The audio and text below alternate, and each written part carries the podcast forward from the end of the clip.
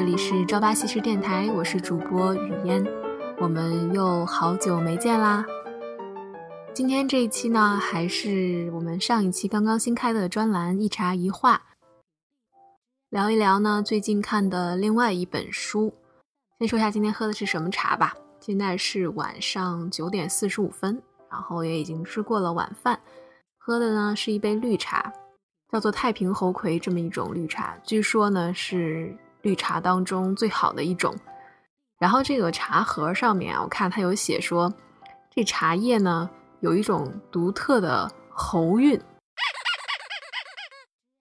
谁能给我解释一下这个喉韵是什么意思？如果有知道，麻烦跟我科普一下啊！这个太平猴魁的这个猴到底是什么意思？有什么来源？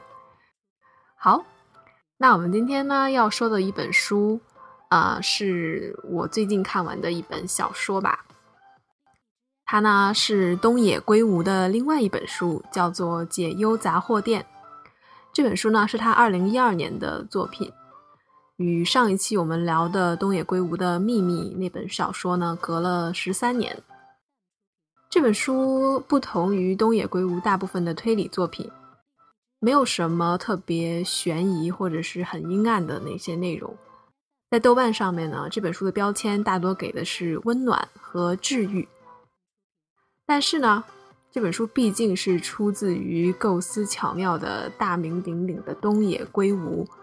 所以书中呢有很多非常奇妙的奇幻的一些情节，书中的人物呢看似毫无关联，但是却在交错的时空当中有着千丝万缕的联系和缘分。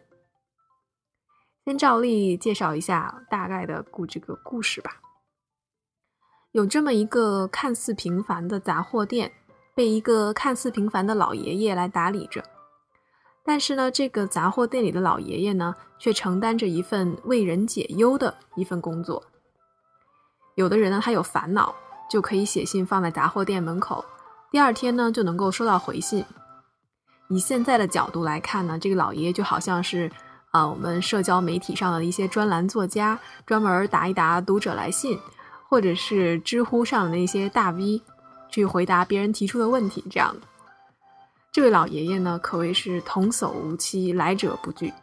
不管是无厘头的玩笑，还是认真的求助，他都很耐心的给出自己很郑重的回复。年迈的老爷爷呢，在临终前托付自己的后辈，在自己的忌日时候呢，告诉就是告诉公众，告诉那些曾经呃和这个解忧杂货店有过联系的人。说这个解忧杂货店呢，会在这一天重新开放，接受大家的来信。于是呢，就在这个很神奇的夜晚，有许多人的命运都穿越时空，交错在了一起，联系在了一起。具体是怎么联系的呢？我这里就不剧透了。感兴趣的话，大家可以看一下这本书，其实也不是特别长，就是不用花很长时间就能看完，并且呢，因为情节很有趣，啊，很紧密。所以呢，很容易就看下去。这本书在我看来讲了这么几个道理：第一呢，就是我们每个人都有各自的烦恼，不管是年龄大小，或者是所处的时代如何，烦恼呢是由当事者本身的感受和认知来决定的。而旁人呢有不同的立场，就会对烦恼有不同的看法。小学生就会烦恼如何考一百分。恋爱中的少女就会烦恼如何在梦想和爱情中做一个抉择，热爱音乐的青年会烦恼是否应该接受自己的平庸，还是坚持自己的梦想。一千个人在一千种情境当中，就可能有一千种或大或小的不同的烦恼。而烦恼之所以被称为烦恼，是因为当事者本人无法基于自己的立场来解决问题。这呢，就为他们寻求别人的帮助提供了一个条件。现在我们的生活当中呢，会有咨询顾问啊，或者是心理医生，还有我们家人朋友当中的那些智者，这些人都是我们帮忙来解决烦恼的资源。但是，咨询他人以求解忧这一件事情，它真的有用吗？我觉得在故事里呢，就是这本书的几个故事呢，也告诉我们，有一些心怀烦恼的人求助他人，只是为了有一个倾诉的对象。对于他们来说，有这么一个倾听者，或者说有这么一个渠道，能够让他们把这个烦恼说出来，那么就能够帮助他们减轻自己的啊问题或者是烦恼。还有一些人呢，他们可能就是希望多一个人能够和自己站在一起，肯定自己内心已经有的想法。就是当有些人在寻求烦恼的时候，其实他们心中是有一个答案的，但是他们需要有这么一个外人。来肯定他。当他们得到肯定的时候呢，就会更有信心的去坚持自己已经做好的决定。就好像我们有时候会说一个例子，说当你在犹豫选 A 还是选 B 的时候，可以掷硬币。但是你掷硬币的那一个瞬间，硬币在空中的时候，你就会已经知道自己其实真正想要的是什么样的答案了，因为你心中会有一个念头，说我想要看到正面或者是反面。所以，对于那些只是需要倾诉的人来说，或者是对于那些只是需要有人来肯定自己已有的想法这样的人来说，解忧或者说咨询这件事情，它的形式是要大于内容本身的。但是，也有人他在求助的时候呢，得到的是与自己的想法相左的建议，那么呢，他就可能会先去质疑这个提建议的人他的动机。或者说他的能力，当然呢，也有人在这个过程当中，嗯，经过了否定，经过了规劝，然后就被骂醒，觉悟到自己应该做出的更为合理，或者说更为正确的选择。又或者是有一些人，他是真正的很迷茫的人，他真的不知道自己想要什么，或者说想做什么样的选择。那么这些人在听从了他人的建议和帮助之后呢？就能够有效的解决自己的烦恼，这才是我们所说的旁观者清。而这样的咨询呢，才有着更为实质上面的推动力和作用。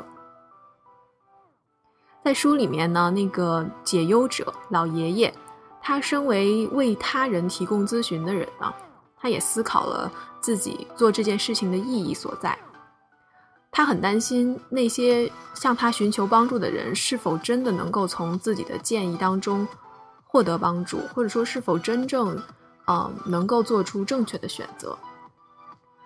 但是这件事情呢，也是一个通通常会需要很长的时间来验证的一个问题，因为我们生活当中这个前因和后果有的时候实在是难以预料，你不知道什么时候自己种下的种子在什么时候啊又会开出结果来。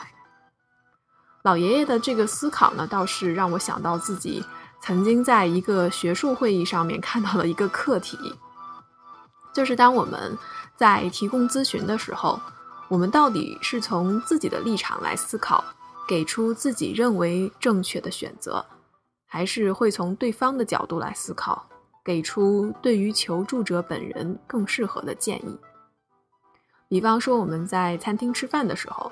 有的时候呢，我们拿不定今天要点什么菜，我们就会问服务员有没有推荐的菜品。这个时候，服务员会说的是自己爱吃的菜呢，还是会考虑客人的喜好来提供一些推荐？在我看来，我相信也是在大多数人看来，根据自己的专业知识和经验，考虑对方的立场，提出为他人更为私人定制的这么一个方案。才是我们做咨询的意义所在。毕竟，我们的烦恼和问题本身都是基于当事者而成立的。所以，作为提供咨询的人，作为那些顾问来说，多给一些建议，少给一些自己的偏好，才能够更加客观一些。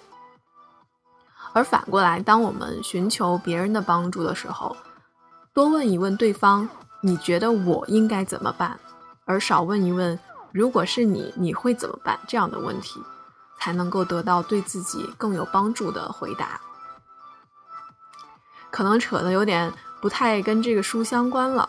最后说一点轻松的，在书里面呢，有一个人他就很幸运，因为呢书中有这个时空交错的这个情节，所以呢这个书里的一个女生呢，她得到了来自于未来的人的指点。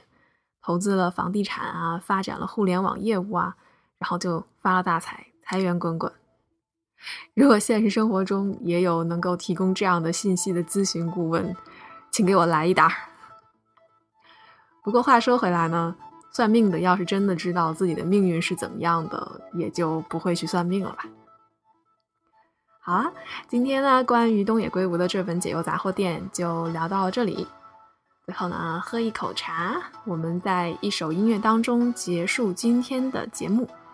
今天呢，也想给大家送上一首很温暖的歌，来自于陈奕迅，《陪你度过漫长岁月》。那我们下期朝八夕时再见啦，拜拜。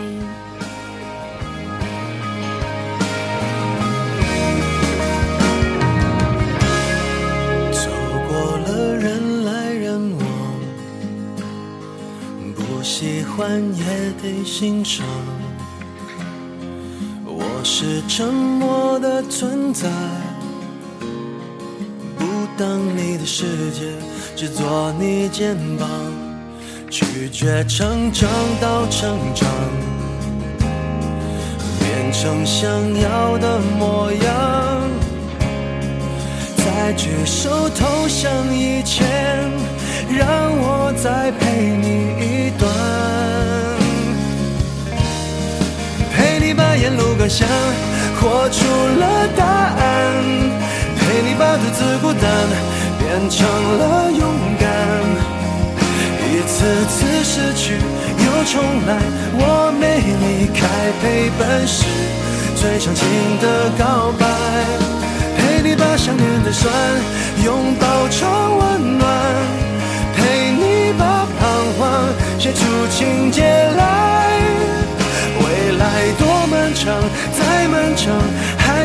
期待陪伴你，